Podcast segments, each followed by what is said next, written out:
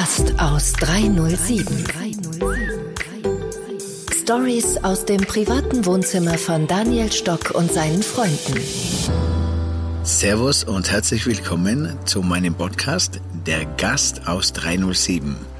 Es ist mir eine ganz besondere Freude und eine ganz große Ehre, eine besondere Gastgeberin heute begrüßen zu dürfen, nämlich Frau Elisabeth Gürtler aus Wien, aber auch aus Seefeld.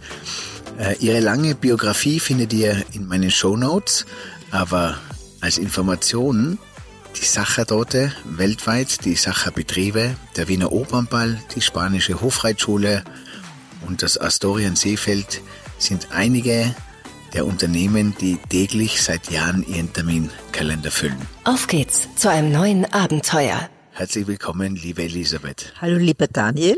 Ich freue mich besonders, dass du heute den Weg hierher nach Seefeld ins Astoria gefunden hast. Und es ist mir eine besondere Ehre, heute in deinem Podcast dabei zu sein, als dein Gast. Danke, liebe Elisabeth. Und als Einstimmung gibt für dich ein kleines musikalisches Zuckerl. Und es gibt immer drei Hashtags, die ich dir geben möchte, die für mich, für dich stehen. Und diese drei Hashtags sind Organisationsgenie, sind Zahlen und der dritte Hashtag auf jeden Fall Etikette. Und ich schätze ganz besonders an dir deine feine, gesellige Art, Menschlichkeit gepaart mit unternehmerischem Trieb. Das macht dich so besonders und deswegen schätze ich dich. Und es war immer schon mein Jugendtraum mit dir, weil du immer sehr gut gekleidet bist und auch heute rieche ich wieder deinen guten Duft. Mein besonderer, mein besonderer Wunsch war immer mit dir mal durch Wien zu laufen gemeinsam und anstatt mit dir durch Wien zu laufen, sitzen wir jetzt ganz romantisch mit königlichem Abstand, mit königlichem Abstand bei dir hier in Seefeld im Astoria. Und also, ich danke, dass ich hier sein darf. Also Daniel, beim Podcast sieht man nicht, dass ich jetzt rot geworden bin, nach so viel Lob. Ähm, aber äh, durch Wien laufen, das werden wir noch nachholen. Das ist ja nicht so schwer. Äh, wenn diese ganze Corona-Zeit vorbei ist, dann machen wir mal einen ordentlichen Stadtbummel und dann zeige ich dir mal mein Wien. Da freue ich mich sehr, weil ich kriege keine bessere, einen besseren Guide durch Wien. Und für dich habe ich mitgenommen den Schneewalzer von André Rieu. Der hat mich beim Zusammenstellen des Podcasts habe ich den gehört und immer an dich gedacht, weil, da kommen wir später drauf, Businessfrau und Gastronomie, also alles Walzer oder was. Deswegen, es gibt bei mir immer ein kleines Aufwärmspiel. Ich nenne es auch diesen äh, Gruß aus der Küche. Und äh, der Gruß aus der Küche ist heute quasi, ähm, ich sage mal so, alles Walzer oder Sachertorte. Deswegen, ich frage mal, ich stelle kurze Frage und du eine knackige Antwort oder umgekehrt. Gut. Süß, süß oder salzig? Ja, süß auf jeden Fall. Süß. Handy oder Notizblock? Jetzt schon Notiz, na, jetzt schon Handy. Jetzt schon Handy? Ja. Einschließlich Handy, oder? Hauptsächlich, ja. Hauptsächlich. Was darf auf einer Sachertorte nicht fehlen? Nicht das Siegel, weil sonst ist sie keine Originalsachertorte. Und der Schlagobers. Und der Schlagobers. Ja. Weltklasse. Eine Erklärung für alle, die es nicht wissen oder immer verwechselt. Verlängerter und Melange. Eine Melange ist im Prinzip, hat sie Milchschaum und der Verlängerte hat nur mehr Milch. Der Verlängerte hat nur mehr Milch. Warum stehen bei den meisten Produkten immer das Wort Wien voran? Wiener Schnitzel, Wiener Walzer. Naja, Wiener die Wiener Eiskaffee. sind so stolz auf ihr Wien und daher das Wiener Schnitzel, ich glaube, das ist ja gar nicht in Wien erfunden worden.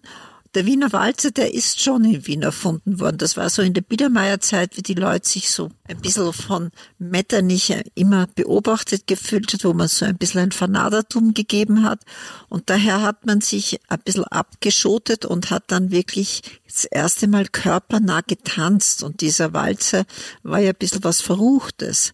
Natürlich in Wien hat's begonnen. Das hat sich dann irgendwann über die Welt verbreitet. Aber in Wien hat das begonnen mit Metternich mit Biermeier. Was macht den Walzer zu einem Walzer, beziehungsweise was macht denn auch den Wiener Walzer so besonders?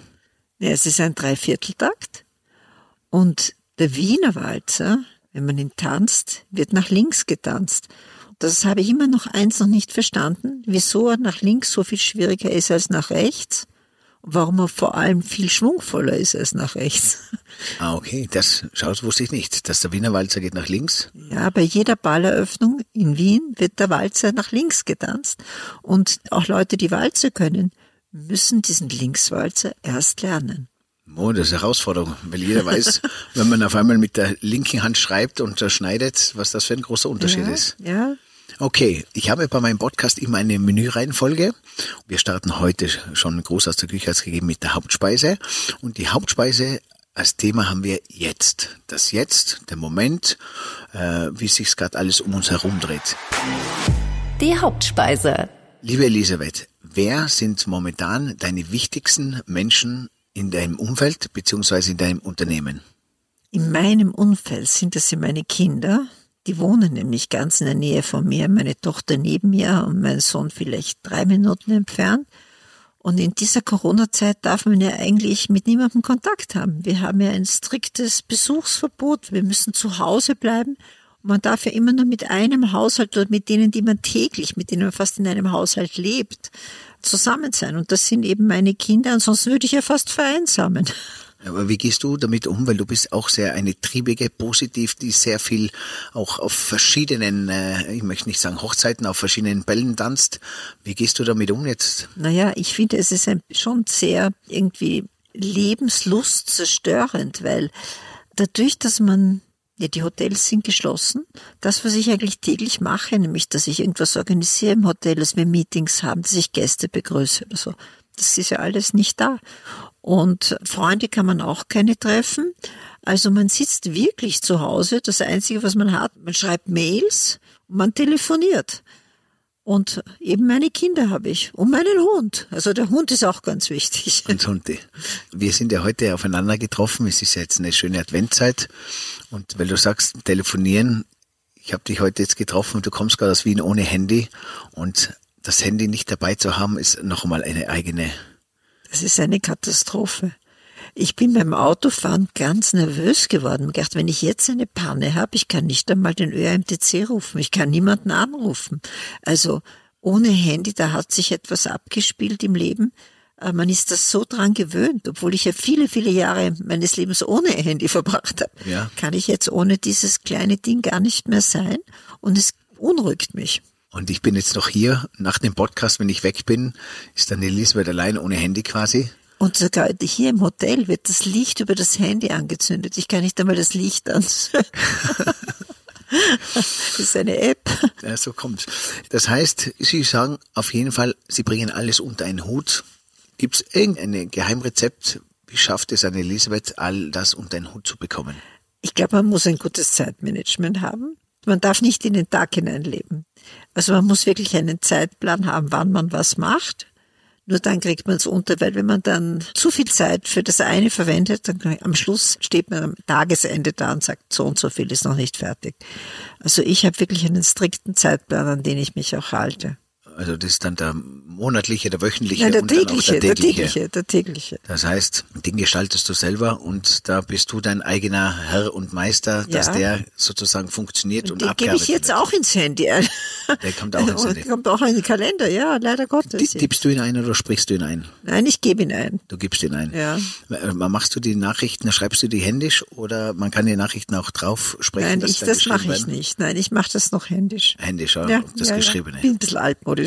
Das ist Wer beeinflusst dich momentan am meisten? Ja, eigentlich die Nachrichten und der Herr Bundeskanzler. Ich warte jeden Tag drauf, ob es irgendwas Neues gibt. Und der Herr Gesundheitsminister. Wenn ich die lese und höre, wie viel Infizierte es gibt, dann denke ich mir, geht's jetzt runter oder nicht? Werden wir zu Weihnachten offen haben oder nicht? Also das beeinflusst mich im Moment in meinem Denken sehr. Ansonsten beeinflusst mich meine Mails, die ich vom Astoria bekomme, ob ich da gute Nachrichten bekomme, gute Ziffern bekomme. Aber im Moment kommt da nichts rein. Du kommst ja aus der Stadt, Stadthotellerie und Stadtunternehmen und bist jetzt in Tirol. Das heißt, du wechselst ja. Was ist da momentan der Unterschied in der Stadt zu Tirol jetzt? Auf die jetzige Zeit? Also die Stadt ist ja noch viel deprimierender als ein Ferienhotel. Weil die Stadthotellerie hat ja null, null Zukunft. Im Moment ist alles toter Flugverkehr. Und in der Stadt, in Wien, lebt man von den internationalen Touristen. Das heißt, es sind die Amerikaner wichtig, es sind die Japaner wichtig, es sind die Chinesen wichtig, die Araber, die Russen. Die kommen ja gar nicht nach Wien, in nächster Zeit nicht. Der ganze Flugverkehr liegt ja da nieder und wenn man dem Flughafenleuten zuhört, dem Herrn Jäger, wie er die Zukunft seines Flughafens einschätzt, dann wird das ja noch mindestens eineinhalb Jahre dauern, bis da wieder Tourismus kommt. Hier in Tirol weiß ich, in dem Moment, wo wir hier nicht mehr diese Reisewarnungen aus Deutschland haben oder aus Italien, dann geht's wieder los. Und das habe ich ja im Sommer gesehen. Im Sommer war ja hier fast ein normales Leben. Aber in der Stadt, das ist sehr, sehr traurig. Also da ist auch in den großen Geschäftsstraßen, da wo die wirklich teuren Geschäfte sind, wo normalerweise einfach Araber und Amerikaner und Russen einkaufen, das, das alles ist tot, ruhig. alles leer. Man mag es überall, auch wenn die Geschäfte offen haben. Ja, da ist niemand drinnen. Die Wiener gehen drin. ja fast nicht hinein der Tourist fehlt und die gastronomischen auch, ja. Betriebe, die nicht ja. offen haben. Ja, auch wenn die offen haben, in diese Geschäfte gehen Wiener, nur wenige gehen da hinein. Aber die, die Schlimme ist, dass die Hotellerie, auch selbst wenn sie aufmachen könnte, es kommen ja nicht die Gäste, die wir brauchen. Das heißt, die Prognose liegt auf jeden Fall, in Tirol wird es, sobald es auf ist, wieder weitergehen. Und in Wien, in den Städten kommt es. In den Städten, also gibt es ja STR, die immer eine Prognose machen. Und die Prognosen liegen dort, dass es bestenfalls 2022 oder 2023 Bis wieder hinauf oben ist. Okay. Das ist eine lange Durststrecke. Eine lange Durststrecke, mhm. wo man sich neu sortiert oder wo man in dem Fall kreativ werden muss. Ja, ich glaube, es wird einen großen Bereinigungsprozess geben. Also im Moment gibt es ja, der Kreditschutzverband meldet die geringsten Insolvenzen, die es je gegeben hat zu dieser Zeit, weil natürlich die ganzen Steuerstunden, die Sozialabgaben alle gestundet werden, weil natürlich auch Betriebe am Leben erhalten werden durch staatliche Hilfe, die eigentlich vielleicht nicht mehr lebenswürdig sind also die retten sich jetzt so dahin, aber ich glaube, das, was wir dann erleben werden, so in vier Monaten, da werden irgendwelche Steuerschulden dann schon eingefordert werden und Sozialabgaben eingefordert werden. Und da gibt es dann sicher einige Konkurse. Da kommt doch einiges auf uns zu. Ja. Liebe Lisa, weil Zahlen auch sagst, du bist ja nicht nur für mich, sondern allgemein auch so Zahlengenie. Ich habe ja immer äh, dich bewundert, weil du alle Zahlen immer Intus gehabt hast, ob das bei TripAdvisor, du bist sehr affin und hast da wirklich einen Spürsinn, weil du sagst, okay, das ist etwas ganz, ganz Wichtiges. Welche Zahl ist für dich die wichtigste? In der Hotellerie. In der Hotellerie. Natürlich der Gewinn. Der weil Ein, ein, Unternehmen muss Gewinn machen, weil sonst wird es nicht investieren können, wird nicht am Markt bestehen bleiben können. Aber damit es Gewinn macht, ist es ganz wichtig, dass man in der Hotellerie einen guten Refbar hat. Und das ist die Mischung aus Auslastung und Preis. Und ich glaube, das Wichtige auch in dieser Zeit, wo wir kämpfen, ist, dass man nicht mit der Preisschleuderei beginnen darf. Weil unten ist man sehr rasch, aber hinauf kommt man nicht mehr wieder. Das ist ein langer Weg. Das ist ein langer Weg. Und auch wenn die Auslastung schlecht ist, die kann man irgendwann einmal, wenn das Ganze wieder startet, wird die Auslastung da sein. Aber was man ganz schlecht hinaufkriegt dann ist, wenn man einmal mit dem Preis unten war, dass man den Preis wieder raufkriegt. Das heißt, das ist für mich ein No-Go, große Preissprünge zu machen. Stell ich mir das vor, wenn du in der Früh aufstehst oder am Abend ins Bett gehst, der letzte Blick aufs Handy ist einfach nochmal ein gewisser Zahlencheck. Den mache ich in der Früh, wenn ich das Ganze hereinbekomme, die Ziffern vom Vortag. Da kommt das. Da kommt das herein, das ist der erste Blick. Täglich. Ja, ja täglich. Täglich. Ja. ja. Auszeit gibt es einmal einen Tag, wo du dir eigentlich eine Auszeit nimmst, wo du sagst, gibt es einen freien Tag bei dir oder kann man einen das? freien Tag. Heute haben wir doch, wo wir alle so digital verbunden sind, gibt es keinen Tag, wo man nicht zumindest das Handy anschaut, was sich dort abspielt, oder? Das gehört, das ist ja interessiert einen ja auch sehr. Das dabei. Ja. ja Wenn es mit Leidenschaft und mit Lust, oder, dann ist, ist das eine Mischung zwischen, und dann ist es Hobby Oh, ich sage jetzt mal, Hobby und Beruf in einem vermischt, oder? Das ist doch der Idealzustand eigentlich. Ja, absolut. Wie würdest du dich nennen? Businessfrau oder Gastronomin? Naja, ich glaube eher Businessfrau, weil ich habe viel vorher gemacht. Ich habe ja schon Schokolade verkauft und weiß Gott was alles, also und Vorführungen für die spanische Hofreitschule organisiert. Also reine Gastronomin bin ich nicht. Ich glaube, ich bin eher Businessfrau. Ich sage immer so, ich teile immer Für mich nehme ich immer die Sachertorte her für eine Formel, wo ich sage, schau, ob das um Mitarbeiter geht, es gibt acht Stück oder 16 und dann teilst du die, die Stückchen auf, wo du sagst, das ist für den Lohn, das ist für die Unterkunft, weißt du, so die Wertigkeit, das ja. ist für mich immer das Symbol, die Sachertorte. Ja. Bei dir ist es ja dann auch so, wo du sagst, die Sachertorte, ein großes Stückchen gibt der Gastronomie über und dann teilst du sie so in dein Unternehmen auf, oder?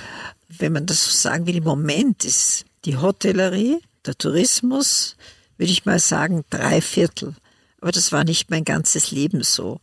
Aber ich bin jetzt auch in einem Alter, wo man sehr viel abgegeben hat. Daher Los, loslassen? Loslassen, das muss man können, weil sonst hat man ein Problem mit der nächsten Generation. Weil du sagst, muss man können, weil dass du es gemacht hast, war das für dich äh, leicht, einfach oder bist du in dem Prozess immer noch drin? Das ist nicht leicht. Ich glaube, das ist das Schwierigste überhaupt. Weil wenn man sich so lange mit einer Sache identifiziert, dieses Loslassen können, das verlangt viel Disziplin. Und damit man sich nicht mehr einmischt, nicht nur loslässt, sondern auch nicht mehr einmischt, auch nichts ungefragt dazu sagt, dazu muss man sehr, sehr diszipliniert sein. In meinem Podcast geht es ja immer auch ein bisschen um Gast, Gastgeber, diesen Perspektivenwechsel, diesen 3-DNA-Blick, ja. wo man sagt, okay, wie setze ich mich in die Sicht des Mitarbeiters, des Gastes, des Unternehmers? Jetzt frage ich dich, liebe Elisabeth, weil du auch in dieser Generation bist, mit deiner Familie, mit deinen Kindern, mit, du hast ja die Schwiegertochter oder Schwiegersohn, der auch übernommen hat. Wie machst du diesen Perspektivenwechsel hinein? Ist das der Teil des Loslassens? Den Gast, den hat man, wenn man aktiv im Geschäft ist, weil im Endeffekt muss man wissen, was will der Gast, wer der Gast bezahlt. Das heißt, die Wünsche des Gastes sind einmal das Allerwichtigste. Wir können nicht sagen, was wir glauben, was wichtig ist und was wir machen wollen, wir müssen spüren, was will der Gast. Aber wenn man dann an die Unternehmensnachfolge denkt, dann muss man sehr, sehr überlegen, wann ist der richtige Zeitpunkt und wann gibt man dieses Vertrauen an seine Kinder, dass sie den Betrieb gut weiterführen werden.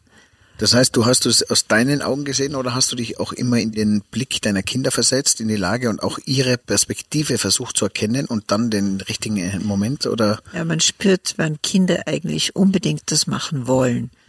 Also schlecht ist, wenn man sie zwingen muss und wenn man sagt, wisst ihr was, ich will nicht mehr, jetzt müsst ihr das machen. Ich glaube, dann ist die Situation schlecht, weil alles, was man machen muss, macht man nicht mit Leidenschaft was man nicht mit Leidenschaft macht, macht man nicht gut. Aber wenn man dann spürt, Kinder wollen und sie stehen schon in den Startlöchern und sie wollen jetzt einfach diesen Betrieb übernehmen, ich glaube, dann ist es auch der Zeitpunkt, dass man geht. Und dass man dann nicht sagt, na ja, ich gebe euch ein bisschen was oder ich gebe euch, ja, nicht alles. Wenn, muss man alles geben und sagen, ich mische mich nicht mehr ein, weil jede Generation hat eine andere Sicht der Dinge, eine andere Vorstellung, wie ein Betrieb laufen soll. Und diese Gestaltung muss man Kindern überlassen.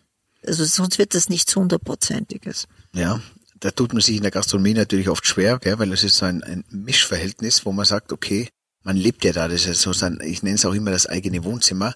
Das heißt, du hast losgelassen in deiner Gastronomie in Wien und hast ja, ja aber für dich dann dein neues Baby geholt in Seefeld sozusagen. So ist es. Also ich habe zuerst einmal losgelassen in Wien mit dem Wissen, dass ich in Wien noch die spanische Hofreitschule habe. Und das Astoria habe ich dann in Seefeld gehabt. Das heißt, ich habe noch immer ein bisschen einen Wien-Bezug gehabt. Aber dann habe ich gesehen, dass das gar nicht so einfach ist, zwischen wenn man voll das Astoria hier in Seefeld macht. Die Spanische Hofreitschule ist auch ein Fulltime-Job. Du hättest eigentlich mit der, in Wien, mit der Spanischen Hofreitschule hättest genug gehabt und mit den ganzen Ehrenämtern genau, und, genau. und dann aber das geht nicht. Diese Distanz von 500 Kilometern jede Woche hin und her zu fahren und das sieben Tage in der Woche unter Druck zu stehen, das geht vielleicht, wenn man jung ist. Aber ich war nicht mehr so jung und daher habe ich mich nach zwei Jahren, nach denen, in denen ich das gemacht habe, einfach dann entschieden zu sagen, nein, die spanische ist viel, viel Freude, weil ich Pferde wirklich liebe und weil das für mich eine, auch eine Leidenschaft ist. Aber das Astoria ist mein Betrieb. Wenn ich mir jetzt vorstelle, vom Druck her wäre ja die spanische Hofreitschule ja ein, vielleicht ein angenehmerer Druck als wie jetzt dieser gastronomische Druck mit Mitarbeitern, mit Gästen und dann auch die Entscheidung zu treffen. Du bist für mich immer noch im Saft, du bist, deswegen sage ich dein Trieb, aber dich dann zu entscheiden, wieder ein neues Kapitel aufzuschlagen, Tourismus in Tirol, aber das ist spannend. Ich glaube, das ist auch eine neue Herausforderung, weil komischerweise Stadthotellerie und Ferienhotellerie haben eigentlich nichts gemeinsam, außer dass man Zimmer verkauft. Aber die Anforderungen, wie man sie verkaufen muss und was die Gäste wollen in der Stadt, wenn ein Gast in der Stadt ist, möchte er in erster Linie, braucht er ein schönes Zimmer, er braucht einen guten Portier, der ihm alles organisiert, alle Karten und so weiter.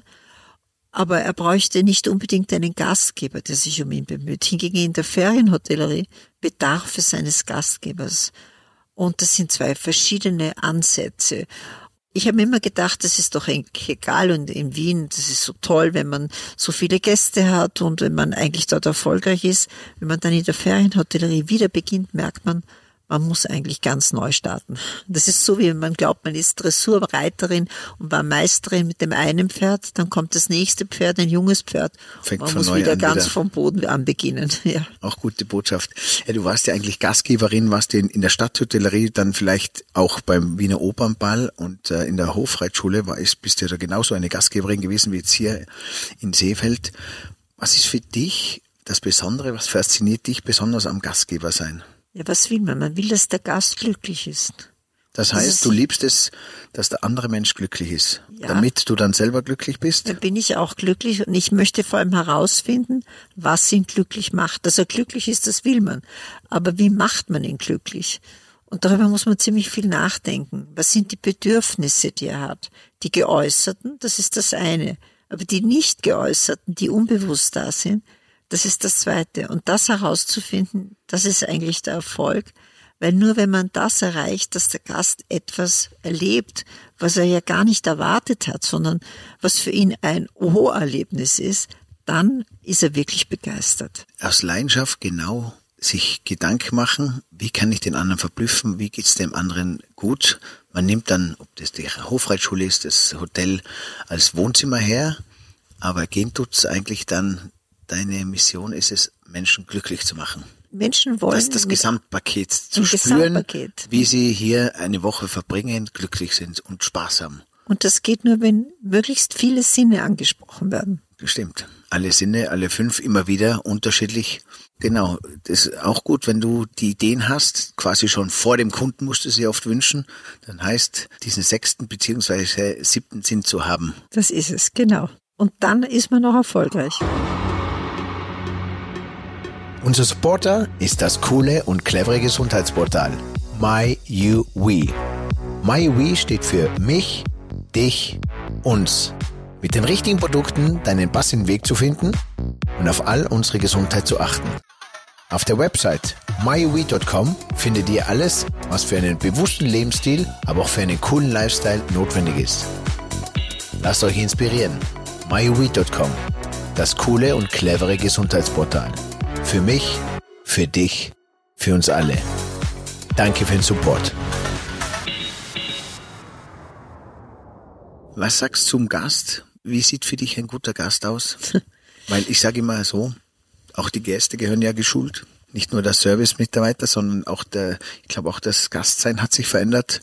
Und da bin ich immer ein bisschen auf der Reise auch herauszufinden, okay, auch den Gast ein bisschen zurecht schulen, beziehungsweise auch ihn zu unterstützen, dass er einfacher glücklicher wird. Also ich glaube, man muss einmal nicht glauben, dass man jeden glücklich machen kann, weil jedem recht getan ist eine Kunst, die niemand kann.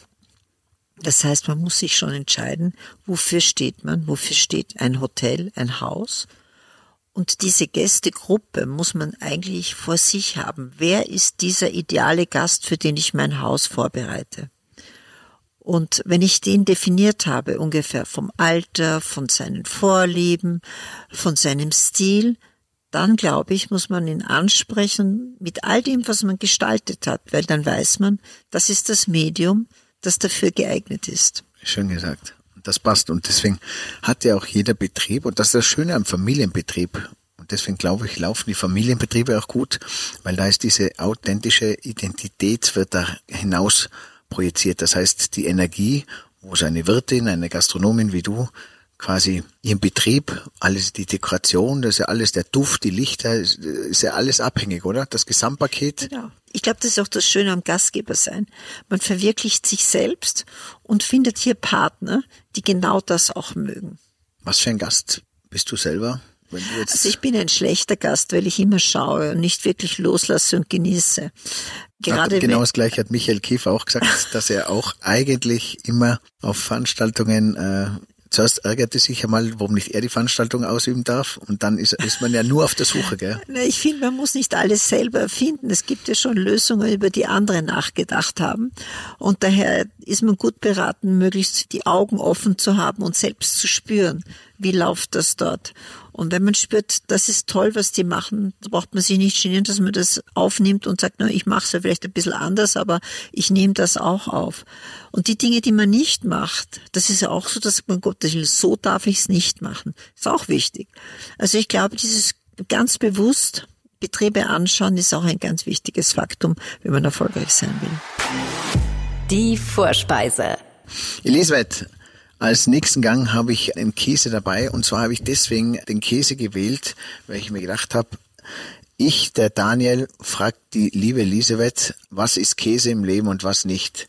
Kann sie mir einen Tipp geben, weil du bist nicht also jetzt nicht falsch verstehen, du bist nicht wie Käse, aber das, was du erlebt hast, das, was in dir ist, das ist dieses gereifte Volumen auch nur weil der gute Käse gereift ist, aber deine Gedanken und dein Erlebtes ist ja sehr gereift und du bist ja immer sehr, sehr klar und eine wunderbare Unternehmerin und deswegen auch ein Vorbild für mich. Was soll man sich im Leben ersparen? Was soll man auslassen? Ich glaube, man darf nichts auslassen. Dein Lebensstatement ist ja. Alles im Leben hat seine Zeit. Ist mein Lebensstatement. Genau. Und ich glaube, ich habe sehr viele Phasen in meinem Leben gehabt, wo ich Verschiedenes gemacht habe. Und man muss alles ausleben. Die gewisse Zeit muss man voll ausleben. Die muss man voll muss man. ausleben. Weil sonst beginnt es, dass man deiner Zeit nachtrauert. Man muss einfach sagen, wunderbar, dass es diese Zeit gegeben hat. Es war eine gute Zeit. Ich habe sie genossen, aber jetzt ist sie vorbei und jetzt mache ich was anderes eigentlich schlimm, wenn man dann gezwungenermaßen sagt, mein Gott, war das damals schön, wie schade, dass ich das nicht noch weiter erlebe. Wenn man diese Einstellung nicht hat, dann hat man für alle Zeiten immer das Richtige gemacht. Ich glaube schon. Also ich habe jede Phase meines Lebens ausgelebt bis jetzt. Und dann fällt es einem auch nicht schwer, loszulassen. Loszulassen, ja. Das heißt, sich trauern soll man nicht, sich an schön erinnern, ist das Ja, das muss Positive? auch Trauer muss man ausleben. Auch Trauer muss man ausleben. Ist auch eine Phase. Die kommt immer wieder. Naja, vor allem wenn man Menschen verliert, dann ist man traurig, dann trauert man das mit einem besonderen Zustand. Auch die Trauer, die muss man durchmachen und durchleben. Hast du auch viel Trauer gehabt in deinem Leben? Ich habe genug Trauer gehabt, ja. Ja, ja. Ist die bei dir irgendwo verankert, beziehungsweise deponiert, die dann immer wieder mal kommt oder hast du die sehr gut im Griff? Trauer ist ja zuerst einmal ist ein Schock, wenn man jemanden verliert. Deshalb steht man unter einem Schock. Aber dann kommt, wenn dieser Schock weg ist, eigentlich die wirkliche Trauer. Und die dauert eine, schon eine lange Zeit, aber die muss man, ich glaube, dieses Ablenken von dem, das ist nicht richtig. Das muss man ausleben und mit dem muss man selbst fertig werden. Aufarbeiten? Oder? Aufarbeiten das Ganze dann kann man mit weiterleben. Das sind das gute Gedanken, die man dann auch hat. Aber ich sage, das ist auch eine Phase des Lebens. Auch die muss man durchleben.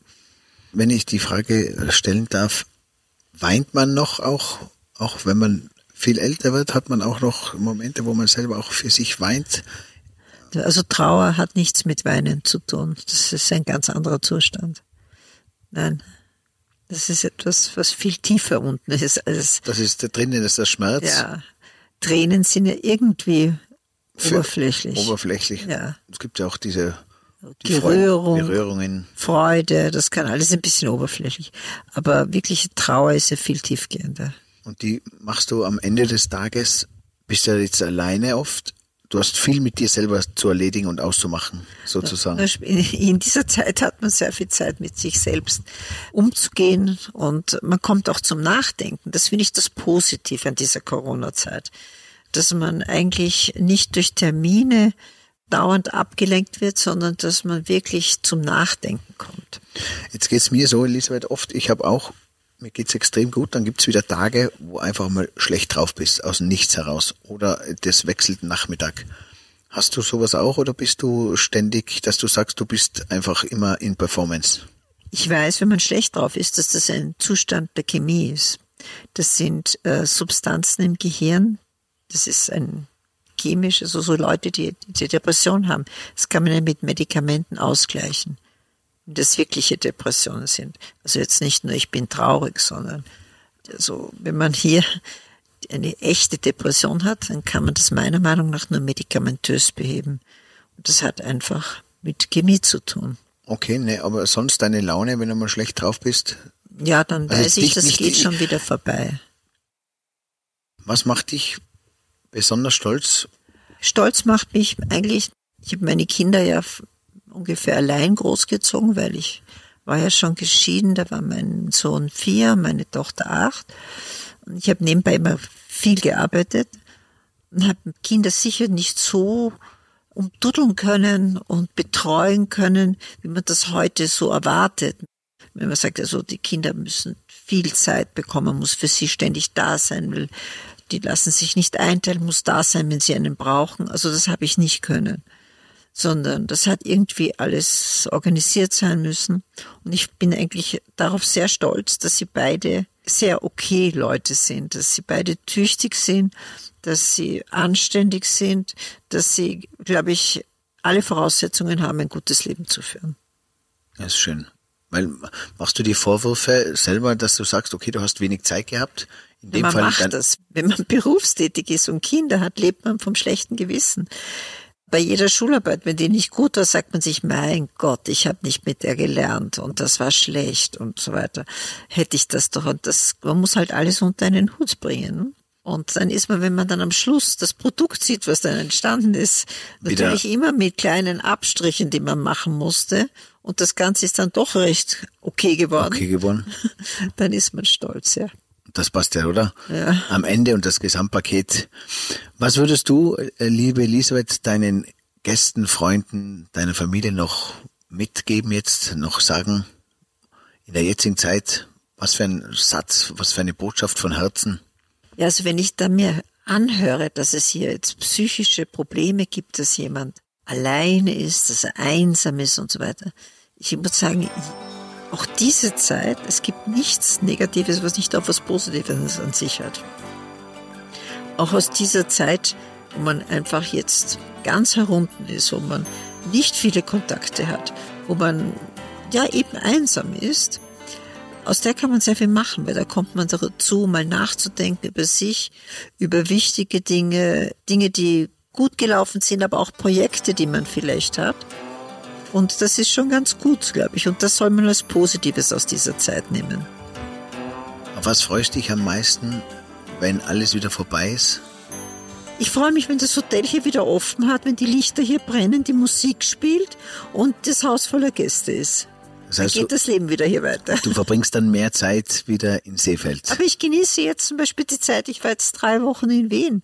Ich genieße mein Haus in Wien, bin dort auch sehr glücklich mit meinem Hund, mit meinen Kindern, die dann da sind. Das heißt, du hast auch jetzt ein bisschen eine Auszeit, die du dir selber nicht gegeben hättest. So ist es. Oder? Bist du mit deinen Mitarbeitern, mit deinen Gästen jetzt in Kontakt geblieben, auf eine Art und Natürlich. Weise? Man muss das tun, man muss Newsletter hinausschreiben. Mit den Mitarbeitern und mit den Gästen und alle wieder zu einer schönen Familie zusammenzuholen. Und das ja, kommt glaub, wieder. Das ist wichtig. Super. Vielen Dank, liebe Elisabeth.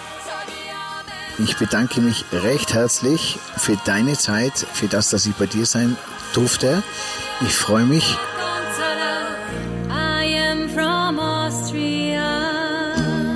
Und ich wünsche dir eine wunder, wunderschöne Zeit. Danke für alles, was du mir mitgibst. Und vielen Dank an euch, der Gast aus 307. Wenn er euch gefallen hat, einen Like oder weiterleiten. Und ich freue mich. Danke hier mit Elisabeth Gürtler im Astoria in Seefeld. Alles Liebe, Daniel. Danke vielmals. Es war schön, mit dir zu plaudern. Danke für den Support an myuweed.com, das coole und clevere Gesundheitsportal. Für mich für dich, für uns alle. Lass dich inspirieren.